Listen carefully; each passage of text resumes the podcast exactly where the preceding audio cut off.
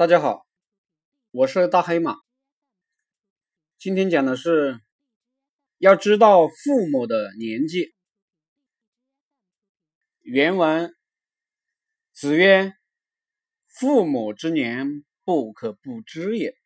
一则以喜，一则以惧。”大黑马解读：孔子说，父母多大年纪了，你必须知道。一来知道父母年长一岁感到高兴，因为父母活得长久就是子女的福分；二来要有惧怕心理，因为父母年纪大了，离终点就越来越近。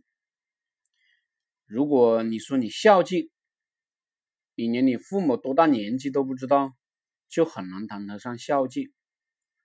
知道父母多大年纪了，要及时的孝敬父母，不要父母劳累了一辈子，自己一事无成，然后没有能力孝敬父母，父母就去世了。所以要赶快在父母还健在的时候，有一点事业，再有经济基础，孝敬父母，不要给自己留下终身遗憾。